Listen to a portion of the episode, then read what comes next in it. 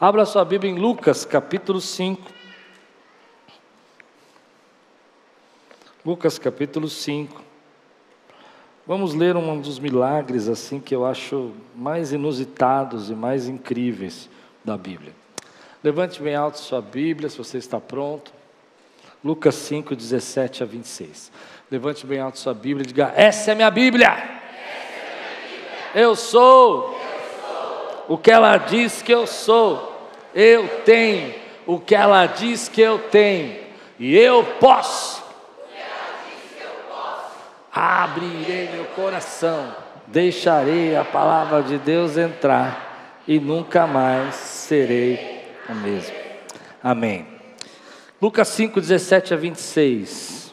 Certo dia, quando ele ensinava, estavam sentados ali fariseus e mestres da lei, procedentes de todos os povoados da Galiléia, da Judéia e de Jerusalém.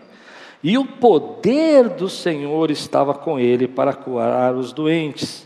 Vieram alguns homens trazendo um paralítico numa maca e tentaram fazê-lo entrar na casa. Um parênteses interessante é que ah, a gente sabe por Evangelho de Marcos que eh, essa casa que Jesus estava era onde ele estava hospedado. Ele estava ali.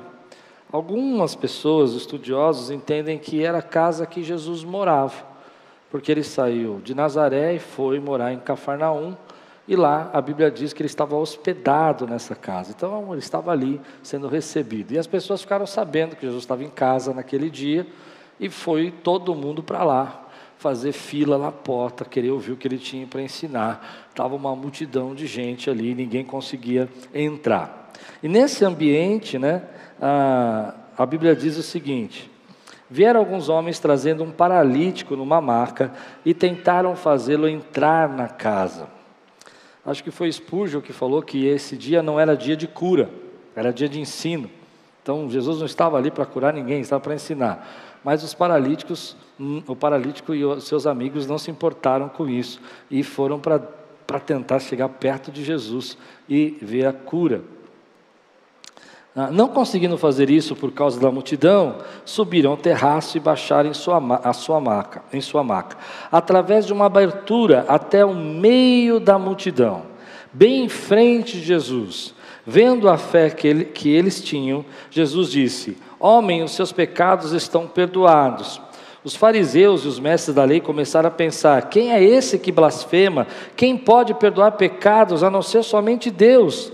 Jesus, sabendo o que eles estavam pensando, perguntou: Por que vocês estão pensando assim? Quem é, mais, quem é mais fácil? Quem é mais fácil dizer? Os seus pecados estão perdoados ou levante-se ante? Mas, mas para que vocês saibam que o Filho do Homem tem na terra autoridade para perdoar pecados, disse ao paralítico: Eu digo a você Levante-se, pegue sua maca e vá para casa. E imediatamente ele se levantou na frente deles, pegou a maca em que estivera deitado e foi para casa, louvando a Deus. Todos ficaram atônitos e glorificavam a Deus, e cheio de temor diziam: Hoje vimos coisas extraordinárias. Diga aí, hoje vimos coisas extraordinárias. Ah, eu tenho certeza que Deus tem um momento na nossa vida que manifestações, bênçãos extraordinárias chegam na nossa vida. Tem dias que você vai chegar em casa e vai dizer assim: hoje eu vi coisas extraordinárias. Você crê nisso? Amém. Vamos orar? Senhor, fala conosco, traz a tua palavra ao nosso coração. Que nós possamos aprender com esse texto e possamos crescer com esse texto. Em nome de Jesus. Amém. Essa manhã eu preparei para nós uma palavra de sabedoria. Eu quero tirar quatro lições. Vou tentar, porque no culto da manhã só tirei duas, não deu tempo. Quatro lições sobre a igreja, o relacionamento com Deus e a nossa vida com Deus, como ela pode ser uma vida mais sábia, mais cheia de graça e mais cheia de bênçãos. Você crê nisso? Que Deus pode melhorar a tua vida hoje? pode trazer uma experiência nova, espiritualmente. Eu quero falar de coisas espirituais hoje, que vão abençoar toda a sua vida, vão abençoar o seu relacionamento, sua caminhada com Deus. Porque quando o espírito é abençoado, Deus abençoa o teu espírito, toda a tua vida é abençoada. Você crê assim? Quando eu olho para esse texto, eu fico preocupado com algumas coisas. Porque Jesus está nessa casa, ele está ensinando, e quatro homens vêm e falam: Nós temos que ajudar o nosso amigo. Nós temos que levar o nosso amigo que está paralítico até Jesus. E eles bolam um plano. Eles falam: Bom, já que não dá para entrar pela porta, vamos entrar pelo telhado. Vamos tirar o telhado fora e vamos descer o nosso amigo. E eles fazem isso e colocam esse amigo na frente de Jesus. Na frente de Jesus. Jesus então olha para aquilo e diz uma frase que é a mais importante dessa manhã. Ele disse: E vendo a fé deles, ficou admirado. Por que, que isso é importante? Nós vivemos um tempo hoje na igreja onde ah, o ser humano gosta muito de métodos, não só na igreja, mas na sociedade. A nossa sociedade hoje é uma sociedade que procura métodos para tudo. A gente não usa a palavra método, a gente usa uma palavra mais chique hoje que é chave. Eu tenho a chave, eu tenho a chave. A chave nada mais é do que é um método de como você vai fazer. Métodos são bons, são importantes, mas eles não são tudo na nossa vida. A gente acha que método é tudo. É verdade que se eu fosse fazer um bolo com a minha péssima experiência em cozinhar, eu ia pegar uma boa receita, receita é um método de como fazer, ia ler a receita como estava lá, escrita, ia tentar fazer o mais próximo daquele método e talvez saísse um bolo comestível no final dessa história. Talvez, eu não estou dizendo que ia sair, mas teria chances. Métodos são bons nesse aspecto. O problema é que a gente chega a um ponto que a gente fica tão enamorado com métodos, tão preocupado com os métodos, e que a gente acaba se perdendo nisso e começa a achar que métodos são o que impressionam a Deus. Então eu já vi pessoas pegando esse texto e falando assim: você tem que pegar a situação da tua vida, ir até Jesus e colocar Jesus na parede, porque foi isso que eles fizeram. Eles colocaram Jesus na parede, colocaram esse paralítico na frente de Jesus e não tinha jeito, Jesus tinha que curar, ali não tinha saída. Então você tem que pegar a sua vida isso é do diabo que eu estou pregando agora. Só estou ensinando para vocês como as pessoas falam. Né? E você tem que pôr Jesus na parede. Mas não é isso que o texto está falando. O que o texto está falando para nós não é que Jesus estava impressionado com o método. Aí vem pessoas, nós vamos fazer o culto do telhado retirado. Aí sobe um irmão com um guindaste lá em cima, começa a quebrar as telhas, vem descendo. Eu vi isso numa igreja recentemente, um anjinho passando assim, e o cara vai capotando. Não é possível que aquilo seja. Vocês viram esse meme ou não? Ele vai capotando. Não é possível que aquilo seja verdade. Não viu isso, Danilo? Graças a Deus, Deus te livrou dessa situação. Constrangedor. E aí a gente começa a criar métodos para dizer: o culto do tirar o telhado vai funcionar, porque Deus vai estar na parede. Mas o que a Bíblia está dizendo para nós que a única coisa que impressiona Jesus, a única coisa que chama a atenção da Jesus, não é o seu método não é a forma como você faz, não é a sua performance. Não é isso que impressiona Jesus. O que impressiona Jesus é a sua fé. Quem pode dizer amém por isso, meu irmão? E aí a gente começa a misturar as coisas. Começa a achar que Jesus vai ficar pressionado se eu cantar determinada palavra 50 vezes, ele vai ficar tão cansado de ouvir a mesma palavra que ele vai me atender. Né? Então eu fico repetindo a mesma coisa, porque Ele vai me atender. Não é assim que Deus trabalha. A igreja hoje acaba se perdendo. É o culto disso, é o culto daquilo. E no começo, o interessante sobre isso é que no começo, às vezes até foi algo que partiu da fé de alguém. Alguém começou com fé, acreditando que se tirasse o telhado, Jesus ia ver. Só que depois começa a criar-se o culto do tirar o telhado, a obrigatoriedade de sem telhado, as igrejas sem telhado. As... Irmão, e a gente vai se perdendo nisso. E aí começam a vir as frustrações, porque as coisas não acontecem, porque os problemas surgem e as dificuldades surgem. O método está associado à performance. E nós entendemos que o método diz, a, pergunta que o método responde é como. O método só responde à pergunta como. Se eu fizer isso, como eu faço isso? Isso é o método. E o método que responde à pergunta como também faz a mesma pergunta aquele que está preocupado com a sua performance. Quem está preocupado com a sua performance não está preocupado por quê, mas está preocupado como. Entende? Se eu fizer esse solo, o fogo cai. Se eu levantar a mãozinha desse jeito, Jesus ouve a minha, a minha oração. Se eu fizer cara de triste, será que ele responde mais rápido? Essa é a pergunta da performance. Se eu estiver fazendo uma performance importante, ele vai ser obrigado a me responder? Vou dizer para você, não, porque o que o texto está dizendo que não é a performance, não é atirar o telhado, não é pressionar Jesus. O que o texto está dizendo é a fé. Ah, mas tem uma coisa que é tão difícil da gente entender, porque a fé, ela age, a fé tem ação, a fé tem movimento, a fé, a Bíblia diz em Tiago que a fé sem obras é morta, ela tem obra. Então a fé impulsiona, a fé te leva, a fé faz você, não, eu vou fazer isso porque eu creio que Deus está no negócio, a fé faz isso, eu vou fazer isso porque eu quero conectar esse meu amigo a Jesus. A fé tem esse poder para fazer. Mas quando o desgaste do nosso relacionamento com Deus vai crescendo, nós vamos trocando trocando intimidade por método. Nós vamos trocando, trocando a relação de fé, de adoração, e esquecemos que Ele é o Rei dos Reis e o Senhor dos Senhores, e nos colocamos no lugar de senhores e dizemos: Deus, o Senhor tem que operar dessa maneira. E aí começam a surgir tantas heresias: o culto disso, o culto daquilo, joga coisa no chão que se jogar, passar, vai funcionar. Irmão, vai funcionar para aquele que crê, para aquele que tem fé, para aquele que acredita, mas não vai funcionar para ninguém que está ali fazendo aquilo por fazer, porque Deus não está nos métodos, Deus está na fé, Deus está na adoração, Deus está no coração quebrantado, Deus está naquele que fala: Senhor, eu creio em Ti, Deus está naquele que faz o sacrifício, como algumas igrejas fazem porque tem fé, mas está também naquele que não tem condição de fazer sacrifício, ou não precisa fazer sacrifício, mas continua acreditando no poder de Deus e na na graça de Deus. Então é um perigo para nós quando a gente começa a colocar o nosso relacionamento de Deus baseado ao método. Se orar tantas horas, Deus vai responder, aí você fica tentando não dormir. Se eu fizer essa penitência, Deus vai me responder. E aí você fica se martirizando, sofrendo para poder receber. E Deus está falando: você não está entendendo nada, o que eu quero é você. Eu não quero o seu método, eu não quero a sua performance, eu quero você. Essa, essa é a questão de Jesus. Jesus não quer as nossas atitudes, Ele não quer a minha, Ele não quer que eu chegue aqui com palavras de efeito, Ele não quer que eu lacre na pregação, Ele quer que eu esteja aqui inteiro, íntegro, conectado com Ele, cheio da presença dEle, porque é Ele que faz a obra, é Ele que restaura, é Ele quem cura, é Ele quem opera. Então diga comigo: Jesus me quer. Diga mais forte: Jesus me quer.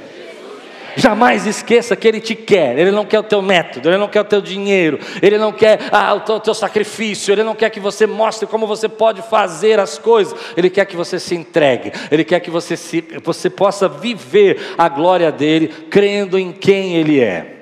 E aqui tem uma lição muito importante para a nossa vida. Por que, que isso é importante? Porque às vezes nós temos a tendência humana de querer a chave, mas não querer o dono da casa. Querer abrir a porta, mas não querer conhecer quem mora dentro da casa. A gente quer um milagre, mas não quer o Deus do milagre. E a gente acredita que o método vai funcionar. Não, eu vou dar essa oferta, porque Deus não pode ir contra a palavra dele. E a Bíblia diz que se eu der essa oferta, Ele vai abrir as janelas do céu e bênçãos vão ser derramadas, então eu vou receber a prosperidade. E Deus fala: Não, não, eu vou te dar outra prosperidade, não preciso te dar dinheiro, porque eu sou soberano. Ninguém põe Deus na parede. Consegue entender o que eu estou pregando? Há um texto na Bíblia, no Velho Testamento, que eu gosto muito, porque explica isso, como a gente transforma a intimidade num método. A Bíblia diz que o povo de Israel, quando ia para uma guerra, eles tinham que levar a arca da aliança. E a arca da aliança simbolizava a presença de Deus. Era isso, era um símbolo importante. Às vezes, métodos estão ligados a símbolos. Aquilo foi importante. Então eles pegaram, pegavam a arca e iam na frente do campo de batalha e colocavam a arca, e aquela arca simbolizava Deus está do nosso lado, Deus está conosco e nós vamos vencer essa guerra. O exército inimigo que via a arca olhava e dizia assim: aquilo é a presença de Deus, nós estamos perdidos. E a primeira vez o povo de Israel vai com toda a fé, com, toda, com todo o princípio do que simbolizava, com toda a consagração. Amém? Mas com o tempo eles ganharam a batalha, foi fácil, Deus estava com ele. Segunda batalha, terceira batalha. Chegou uma hora que eles começaram a dizer: não precisa orar. Não precisa de intimidade, não precisa ter princípios, não precisa ter consagração, só leva a arca que ela resolve. E aí é a hora que a gente troca o princípio pelo método. Não precisa orar, não precisa se consagrar, não precisa buscar a presença de Deus, é só a gente pressionar, e Ele vai ter que fazer o que a gente está pedindo. Põe no meio, força. E eles fizeram isso. E quando eles levaram a arca, eles apanharam feio nessa batalha, mas muito feio. E a arca foi tomada e foi levada para o campo inimigo. E eles choraram. E eles perguntaram: por que nós perdemos? Ah, foi-se a glória de Deus. O exército, aí, Cabode, o exército eh, inimigo nos derrotou. Nós perdemos a presença de Deus. E Deus disse para eles assim: é, vocês nunca me quiseram. Vocês nunca quiseram a minha presença. Então, a primeira lição que eu tiro disso é que Deus, a única coisa que Jesus se impressionou, e a única vez que a palavra e ficou impressionado está junto de alguma outra palavra, porque Jesus não se impressionou com os métodos, nem com os religiosos, nem com as autoridades, nem com o que as pessoas faziam, Jesus se impressionou com a fé. É isso que impressiona. É aquele que crê que Ele é soberano, aquele que crê que Ele é poderoso, aquele que Ele crê que é o mesmo ontem e hoje, aquele que crê que Ele pode responder às nossas orações. É isso que impressiona o Senhor. E hoje nós estamos beirando exageros. Memes que estão ridicularizando a igreja de tantos exageros, porque métodos são assim. Se eles não funcionam hoje, eu jogo fora e faço um outro. Então agora não é mais o culto do tal coisa, eu faço o culto da outra coisa, porque aquele já ficou desuso, ninguém mais gostou, ninguém mais crê. Irmão, você precisa entender que é a fé que move o dedo de Deus. É essa que você precisa fazer. E por que que Jesus se impressionou com a fé? Por que que isso foi impressionante para ele? Porque não é natural sermos pessoas de fé. O natural é sermos pessoas duvidosas, incrédulas. O natural é a gente dizer, Ih, dessa você não vai sair. Eu estava conversando com os irmãos ontem, muito queridos, e eles disseram, batendo papo, e aí o assunto surgiu. Ah, pastor, quando você ficou doente, o pessoal perguntou se você ia voltar. Eu falei, Ixi, já estavam me enterrando. Já tinha data do meu velório. A, a, fé é contrária à nossa natureza. Aliás, se você tem dúvida disso, é só você perceber aqui. Quantos aqui são ansiosos? Eu sou ansioso. Tem mais alguém ansioso? Eu sou muito ansioso. Tem mais alguém ansioso? Vamos, confessar os vossos pecados uns aos outros. Ele é fiel e justo para perdoar os pecados. Levanta a mão. Por que, que eu estou perguntando sobre isso? Porque a ansiedade é um exemplo de como não é natural a gente ter fé. Porque a ansiedade é o seguinte: existe a ansiedade, que é o medo do futuro, que todo mundo tem, aquele medo. Mas o que eu acho mais interessante estudando sobre ansiedade é porque a gente não tem só medo do futuro, a gente tem uma certeza que o futuro vai dar errado. É isso que é ansiedade. A ansiedade é quando você está pensando assim, por exemplo, por que daqui três anos você não pode receber uma grande vitória na sua saúde e a sua saúde ser melhor que hoje? Regulou sua alimentação, você mudou sua rotina. Não, não, que a gente pensa assim, daqui três anos eu estou acabado. Meu Deus!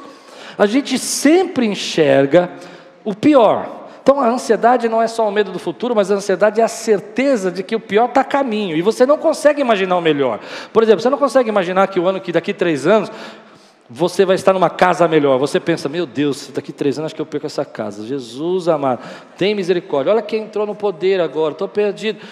Assim trabalha a nossa ansiedade. Ela trabalha pensando no pior. Então, quando você Muda isso. Você está mudando a sua natureza humana, física, natural, que é negativa, que é pessimista, que tudo vai dar errado, que aquela pessoa vai me trair, que aquela pessoa vai acontecer. E você começa a dizer: Não, eu sei que o meu redentor vive, eu sei que Deus é poderoso, eu sei que Ele é o mesmo ontem, hoje, eternamente, eu sei que esse não é o meu fim, eu sei que eu não sou daqueles que retrocedem, eu sei que nenhum peso vai ser acrescentado na minha vida. Então isso impressiona Deus, porque você está lutando contra a tua própria natureza e colocando no trono aquele que deveria estar no trono, que é Jesus. É Ele que deveria estar no trono. O que esses homens estão fazendo, que está impressionando Jesus, não é o método de abrir o telhado, mas é a fé deles de ele ter certeza que ele tem poder para restaurar e para curar a vida dele. Não importa se é pelo telhado ou pela porta. Não entrou pela porta, desceu pelo telhado. Foi o que deu para fazer, mas o mais importante era isso. Nós sabemos quem tu és tu és aquele que tem autoridade para perdoar pecados. Aleluia! Quem pode dizer glória a Deus por isso, meu irmão? Então a primeira lição que eu tiro desse texto para nós, como servos de Deus, é que Deus me quer. Ele quer a mim, Ele não quer os meus métodos, Ele não quer o meu dinheiro, Ele não quer as minhas riquezas, Ele me quer. Ele quer que eu seja dele, Ele quer que eu entenda quem Ele é, Ele quer que eu seja íntimo, que eu reconheça a autoridade que Ele tem nessa terra. É isso que Deus quer. Métodos funcionam? Falei da receita do bolo. Às vezes funciona. Mas você concorda comigo que às vezes não funciona porque a intenção de quem está fazendo o bolo é ruim? Vou exemplificar. Vou fazer um teatro. Vou bater um bolo para minha família. Minha mulher me mandou fazer o bolo. Três ovos, farinha. O que você acha que vai acontecer com esse bolo? Vai ficar muito ruim. E se eu não esquecer ele no forno e queimar? Por que, que você esqueceu? Porque método não te conecta com, com Deus, não te conecta com aquilo que você está fazendo. O que te conecta é o princípio. Eu não sei fazer bolo, mas eu quero fazer o melhor bolo para minha família, porque eu amo a minha família. Então eu vou tentar fazer o melhor. O melhor na minha condição. Deus quer o nosso coração não os nossos métodos. Aí eu levanto a mãozinha porque Deus vai perceber. Tem igrejas, por exemplo, que os líderes começam a orar chorando. Senhor, Deus abençoe. E daqui a pouco todo mundo começa, porque ele pensa assim: Deus responde oração de choro. Então vamos orar. Senhor, Deus abençoe. Eu estou Senhor, Deus abençoe. Querido, se não está sentindo isso, não faça. Se você está sentindo alegria, cante louvores. Se você está triste, dobra o seu joelho e ora. Mas seja autêntico sincero, puro e verdadeiro com o Senhor. Se nós temos irmãos aqui que gostam de fazer barulho, levantar as mãos e glorificar o Senhor, glória a Deus. E se nós temos irmãos que gostam de ficar em silêncio, e o jeito deles adorar é silêncio, glória a Deus. O que Deus está vendo é a fé que está no teu coração. Amém? A segunda lição que eu acho muito importante nesse texto é que nós estamos vivendo, além da igreja ser uma, igreja performática hoje, luzes, frases, solos de guitarra repetidos, palavras-chave mil vezes falando, não somos uma igreja assim, que às vezes estamos trocando. Você consegue enxergar isso? Eu estou cansado um pouco disso, por isso que eu estou pregando sobre isso. Mas a segunda coisa que eu vejo nesse texto que me chama a atenção é que nós vivemos uma geração que nós começamos a acreditar que podemos ser cristãos solitários. Que nós podemos tocar a nossa vida sem uma igreja, uma comunidade de fé, sem pessoas que estejam conosco falando, ensinando a Bíblia. E nós começamos a acreditar nisso, embora isso seja completamente contrário à palavra. Jesus não caminhou sozinho. As pessoas dizem assim: Jesus nunca fundou uma igreja. Eu disse: eu discordo. Porque a primeira coisa que Jesus fez foi chamar 12 discípulos para andar com ele. E igreja é esse ajuntamento, é gente junta. É gente que come junto, gente que aprende junto, gente que cresce junto. As pessoas dizem: Jesus nunca teve uma igreja. Não, discordo. Quando ele ressuscitou, a primeira coisa que ele fez foi juntar os seus 500 discípulos, sentar com eles e partir com ele pão, toda a palavra, toda a revelação de Deus. E a igreja é esse lugar onde a gente adora, louva e tem comunidade. E por que, que isso é perigoso? Porque quando a gente entende na nossa cabeça que a gente é corpo fora do corpo, membro fora do corpo, porque você não é corpo, você é membro. Tem uma diferença. O corpo somos nós. O corpo é ajuntamento. A Bíblia chama de corpo esse ajuntamento de profetas, mestres, evangelistas, pastores que se reúnem para adorar o Senhor. Esse é o corpo. O membro é como um dedo. Um dedo é um membro. Se eu corto meu dedo fora do corpo e jogo ele lá, ele não deixou de ser dedo. Ele é dedo ainda, fora do corpo. Você vai chamar como? É um dedo isso aqui. Ele está morto, mas é um dedo. Mas ele está morto. Porque nós precisamos do sangue, nós precisamos da, da, desse fluir, nós precisamos desse resultado, dessa comunidade. E esse texto é lindo, porque ele tem uma simbologia de quatro amigos de fé. E nós precisamos de amigos de fé.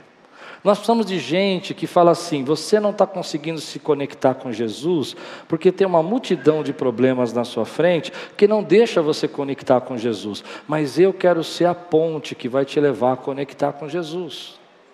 Então falamos mal da igreja, falamos do problema, mas desprezamos as conexões e as curas que Deus nos trouxe dentro da igreja.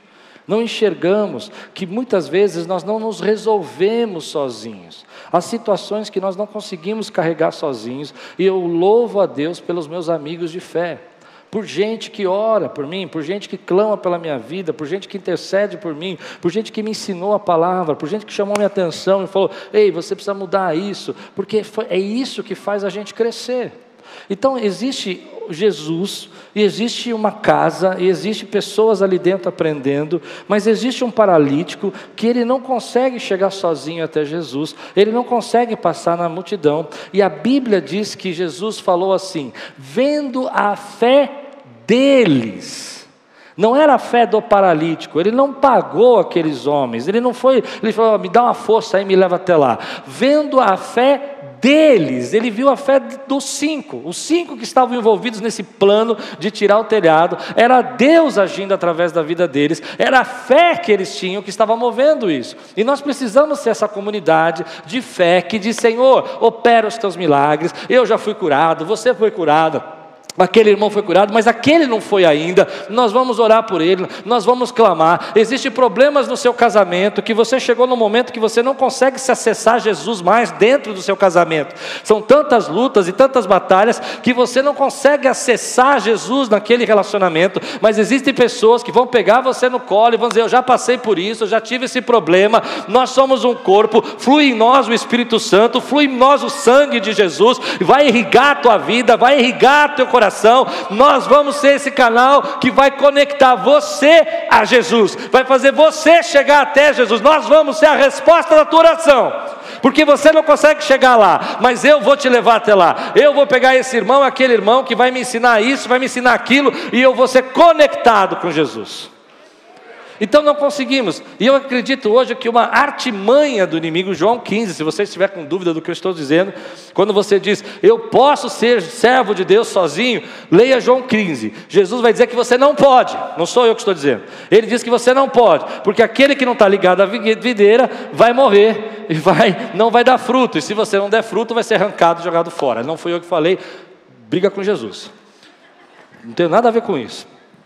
Está lá em João 15. O que, que acontece? Quando eu olho para isso, eu fico pensando nesses relacionamentos importantes que foram na minha vida e que me ensinaram, gente de fé. Como vocês sabem, recentemente fiquei internado. Como foi importante para mim ter gente orando por mim. Como foi bonito ter essa igreja aqui me amparando, me amando, ter a igreja de Curitiba me amando, me parando e cuidando, ter minha família comigo lá o tempo todo, a minha esposa dormindo noite e dia do meu lado. Aliás, essa é uma das coisas que eu acho que me ajudou mais a me recuperar, é ter a presença da minha família, a presença dos meus, das minhas filhas comigo, a presença do meu irmão. É, como isso é forte para nós, como nós precisamos desses relacionamentos.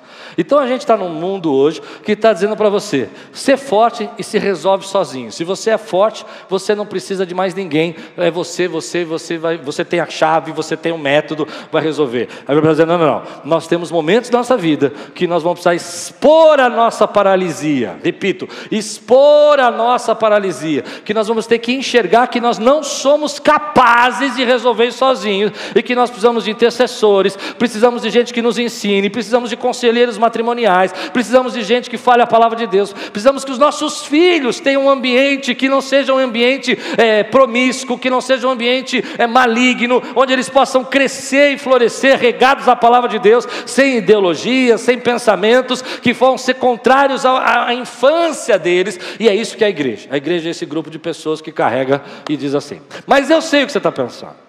Porque eu gosto de me complicar. A palavra está muito fácil até agora, está bênção tal. Eu gosto de me complicar. Você diz assim, mas eu não tenho amigo. Viu como eu gosto de me complicar? Não precisava fazer isso, né? Podia ter parado aqui, né? Mas você diz, eu não tenho amigo.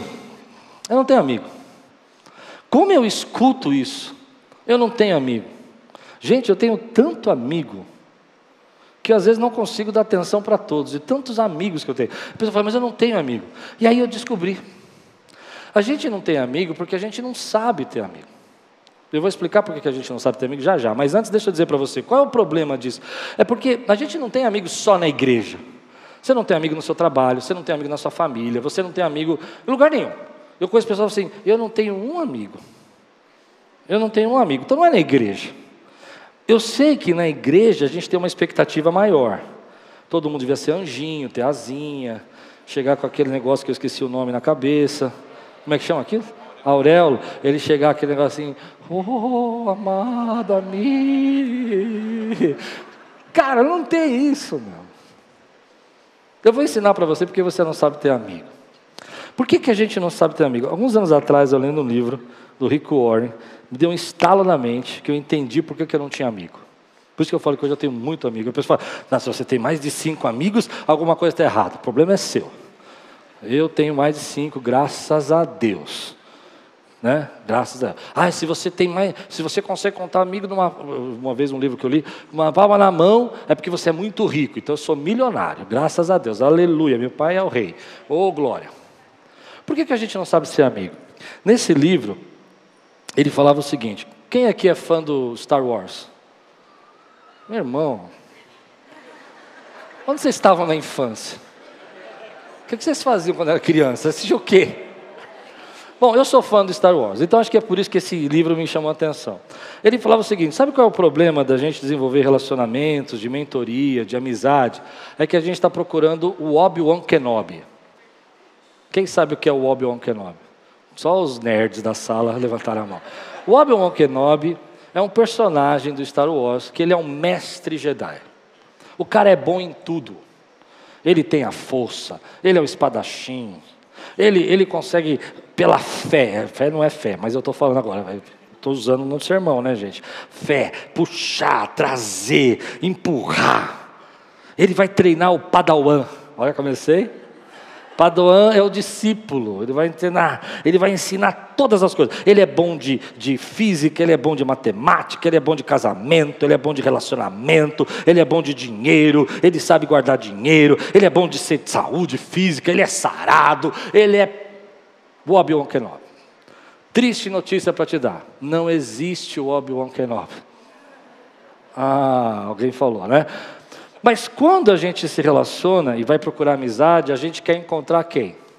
O cara perfeito. O cara que manja tudo, que sabe de tudo, que conhece tudo. Então você está se relacionando com ele, ele é um bom, uma boa pessoa para coisas financeiras, te ensinar coisas financeiras, ou uma boa pessoa para relacionamentos da palavra, ensinar a Bíblia para você. Aí você olha para si, é, mas ele é muito grosso.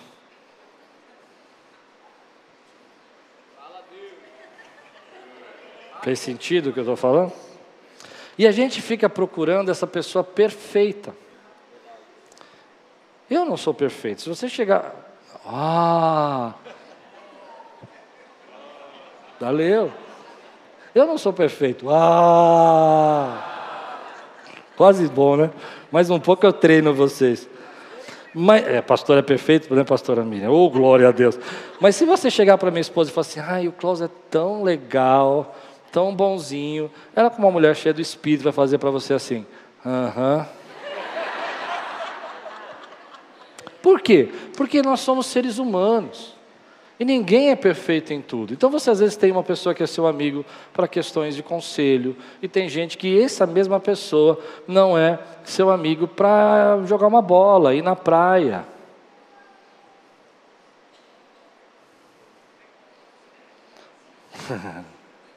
Mas a gente joga tanta expectativa sobre essas pessoas que a gente se frustra.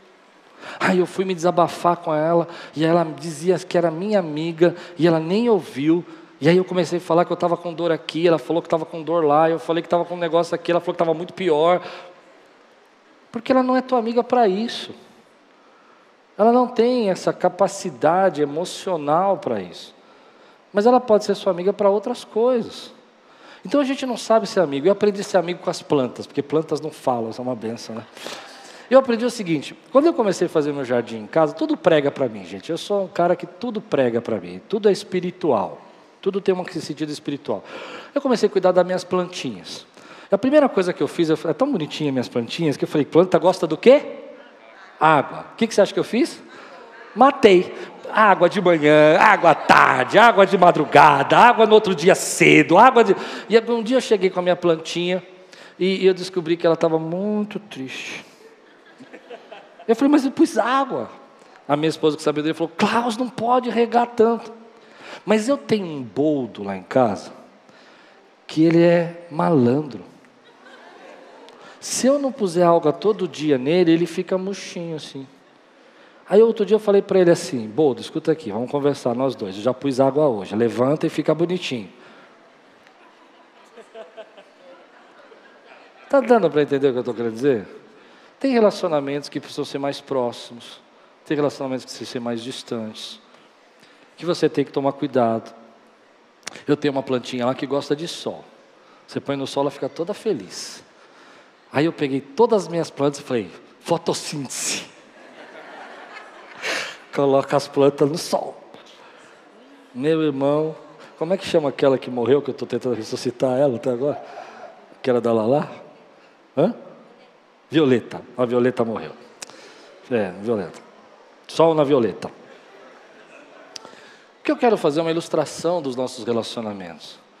Amigos são diferentes. Tem amigo que é para você assistir um futebol e tem amigo que é para você contar um problema. Mas ele não deixou de ser seu amigo, não deixou de gostar de você. Tem amigos que são íntimos. Tem pessoas que são companheiras, são colegas.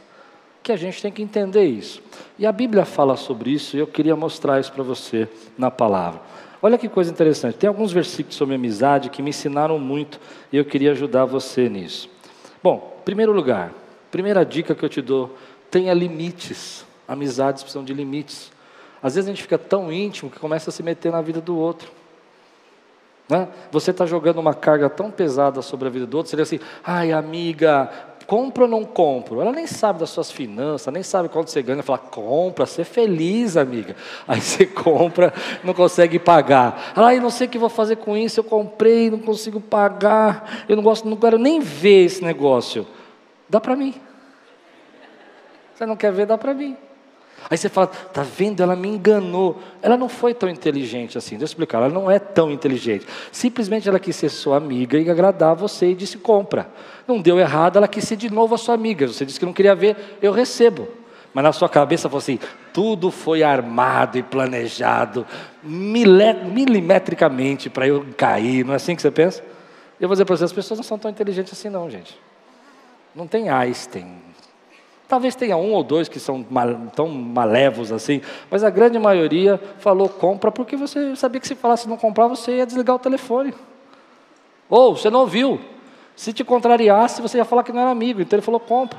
Olha o que a Bíblia fala sobre ter limites. Eu amo esse versículo, eu amo esse versículo.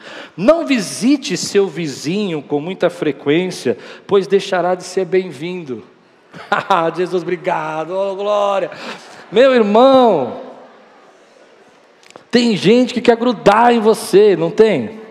Te liga de manhã, fala, oi, tudo bem? Como é que você tá? Tá tudo bem? Tá, tudo bem, que legal que você me ligou. Liga tarde de novo. Já te liguei de manhã? Já, já ligou. Tinha um irmão aqui na igreja, muito engraçado. Ele me, ligava, me mandava uma mensagem de manhã assim: tudo bem. As primeiras eu achava que era sério, eu respondia: tudo bem, e você? Zzz, silêncio. Cinco da tarde ele me respondia: tudo bem. Aí um dia ele falou assim: Você demora tanto para responder, não me dá atenção. Eu falei: Tá bom. Não vou falar o que eu falei, porque não posso falar no YouTube.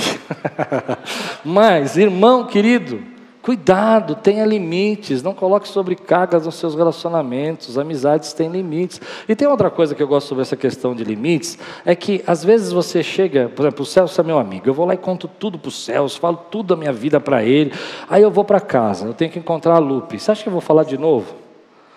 Vou dar um exemplo para você, eu não consigo pregar igual as duas mensagens, o texto é igual, o, o, a, o esqueleto é igual, mas não sai igual. Já reparou? Porque a gente não tem duas energias, a gente não tem duas forças. Tem coisa que eu falei no primeiro culto que eu não quero falar nesse. Foi legal para eles, não é legal para você. Entende? Então você precisa aprender a ter limites. Não é porque você tem limites que sua amizade não é boa. Mas você vai entrando a pessoa, vai transformando ela no seu mestre Jedi. Vai colocando toda a autoridade para Você não quer pensar, você não quer orar, você não quer ter comunhão com Deus. Você liga para ela e fala assim: Que Deus você acha que Deus está falando para mim? Ela fala: Pera um pouquinho. Hum, ela nem orou por você. Estou escandalizando alguém, eu estou vendo uns olhos bem escandalizados aqui. Preste atenção, você está demais nisso. Amizades tem. Tem pessoas que, por exemplo, que é para te visitar no hospital. Está lá. Tem pessoas que não aguentam. Já passou por traumas, passou por perdas. E quando fala de hospital, fala, não, pede qualquer coisa. Eu me lembro quando meu pai faleceu, o meu irmão Dudu, ele foi comigo em tudo. Em tudo. Foi no. Sabe, tudo que precisava fazer para o velório do meu pai, ele me acompanhou. Quando chegou na hora de colocar o corpo, ele olhou para mim e falou assim: Klaus, agora eu estou fora, não dá para mim. E eu entendi, não deixou de ser meu amigo. Ele ficou na madrugada comigo lá fazendo os boletins, ficou, foi ver caixão, foi ver tudo isso. Quando chegou na hora, ele falou: Vai descer agora o corpo? Eu falei: Vai. Ele falou: Estou saindo. Eu falei: Vai, doutor. Vai que eu sei que você vai dar trabalho aqui. Vai em paz. Por que, que eu estou falando isso? Porque ele não deixou de ser meu amigo. Mas ele não aguenta. Ele tem situações que a pessoa não aguenta. Você está colocando uma carga que não deveria dar. Segunda coisa que a Bíblia ensina sobre. Meu tempo acabou todinho. Segunda coisa que a Bíblia ensina sobre amizade. Muita expectativa. A gente tem uma expectativa muito grande sobre as pessoas, não tem? Faz uma amizade. Não, aquela pessoa é maravilhosa. É minha best friend, BBF. Não, não, não, menos. É sua amiga, BBF, amigos forever. Não, não, amigos forever, não, calma. Olha o que diz aqui. Versículo de Eclesiastes, capítulo 7, versículo 21. Não escute a conversa alheia às escondidas, pode ser que ouça seu servo falar mal a seu respeito. Vou dizer uma coisa que vou escandalizar. Eu tenho certeza que metade dessa igreja não vai concordar comigo. Mas eu disse que ia ser uma palavra de sabedoria. Amigos que te amam falam mal de você. Mas metade está bravo. Você está sorrindo para mim, obrigado. Vou pregar só para vocês dois agora, só olhando, porque todo mundo está bravo. Amigos que te amam falam mal de você. É verdade ou não é? E por que, que eu falo? Existe o falar mal da pessoa, te denegrir, de você. Não pode usar essa palavra mais, perdão. De você falar é, mal da pessoa, você falar negativamente da pessoa. Mas existe. Existe aquelas pessoas que falam assim: nossa, hoje estava impossível, né? Ai, graças a Deus que ela foi embora, porque a energia estava. Aí você voltou bem na hora. E pegou ela falando assim: Mas come, hein? A gente crente come. Nossa, a gente chama comprar uma. Quando é, quando é só nós, a gente compra uma, mas quando ele vem, tem que comprar quatro. Tadinho, estava com fome, né? Quem está entendendo o que eu estou pregando aqui? E a gente escuta esse negócio, tem gente que, que fala de mim, fala da minha roupa, fala do meu tênis, fala do meu cabelo, fala da minha calça. Eu sei tudo, viu gente? Tudo chega em mim. Aí as pessoas chegam para mim e falam, pastor, a pessoa falou tão mal de você, falou que você usa só aquela camisa, que você não tem outra.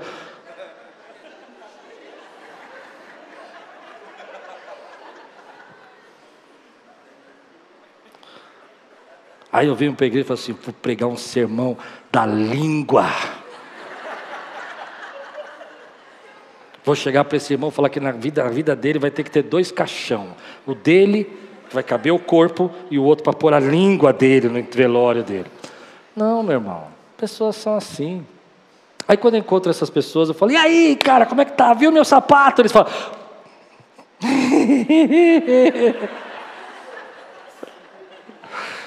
e vida que segue, irmão. Vida que segue. Seres humanos são assim. Eu tomei bronca por ficar doente de pessoa que me ama.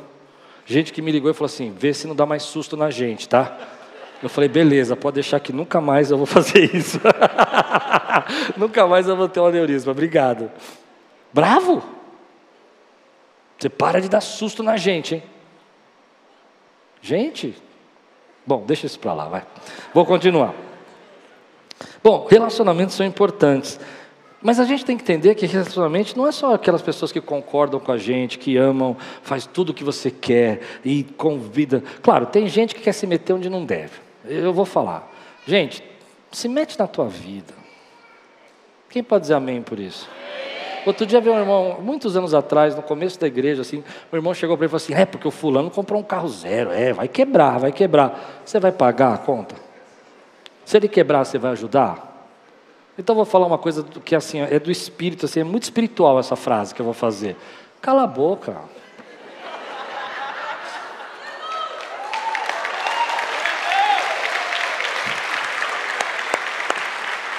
Bom, vamos lá.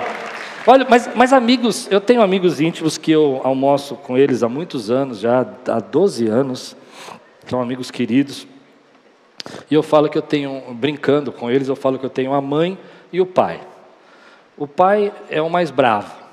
Toda vez que eu falo alguma coisa assim, ai, estou cansado, meu Deus do céu, tem que fazer obra na igreja de novo. O pai fala assim, desses amigos que a gente almoça há 12 anos. Ele fala assim, Pode chorar, rapaz.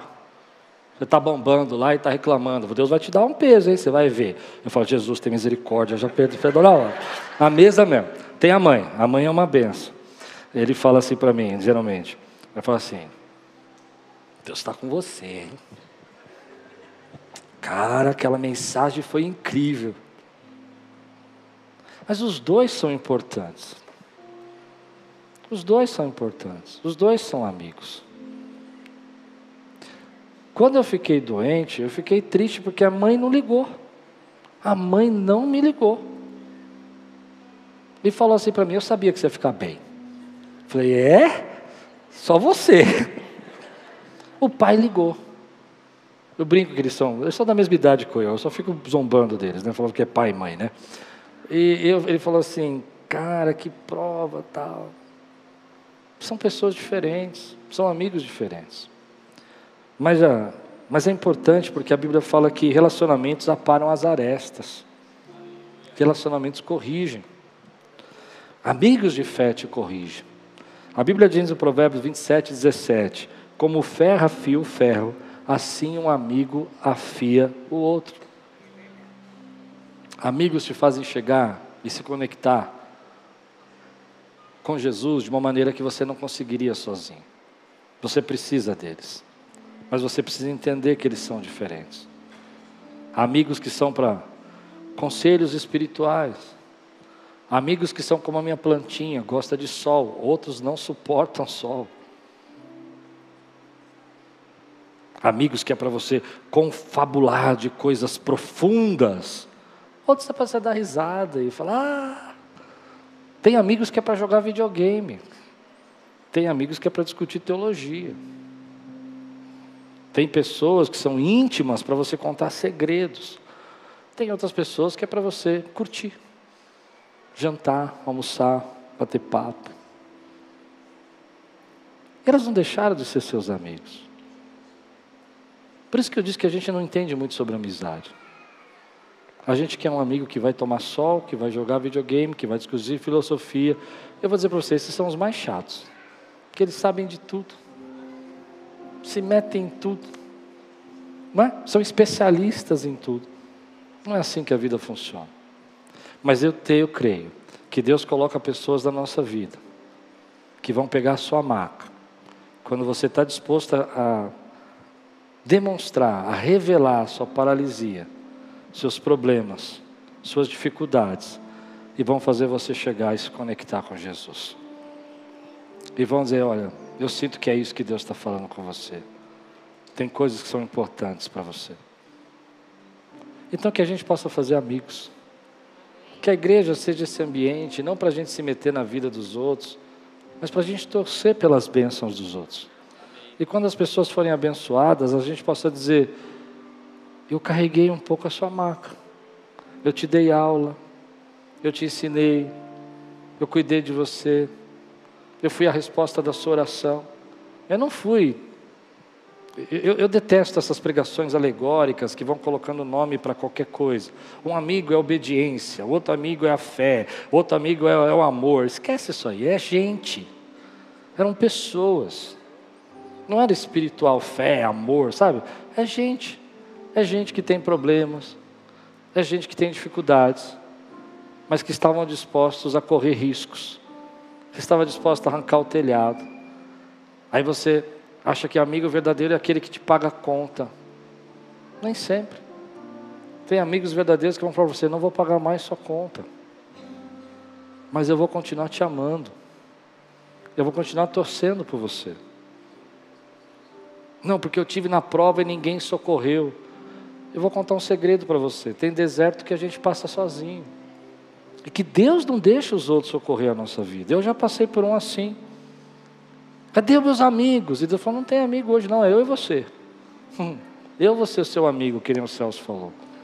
Mas a igreja precisa ser esse ambiente de fé, que crê, que apoia, que ama, que abençoa, que ensina, que corrige, que está disposto a fazer a conexão que você não consegue fazer sozinho, porque tem lutas que você não pode vencer sozinho.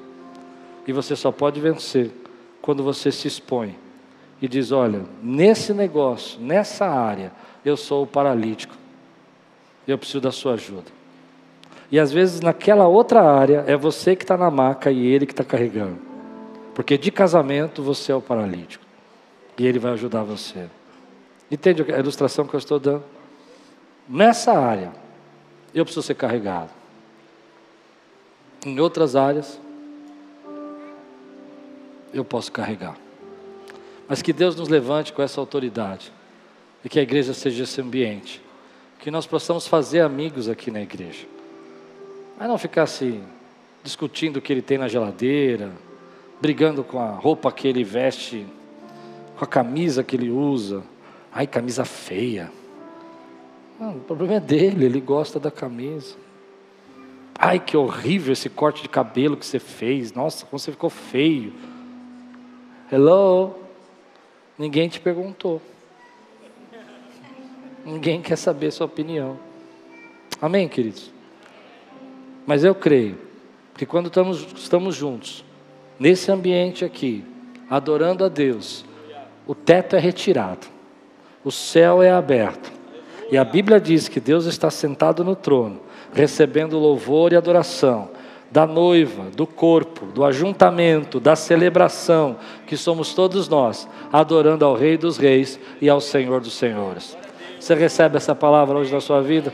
Vamos ficar de pé, vamos adorar o Senhor. Aleluia.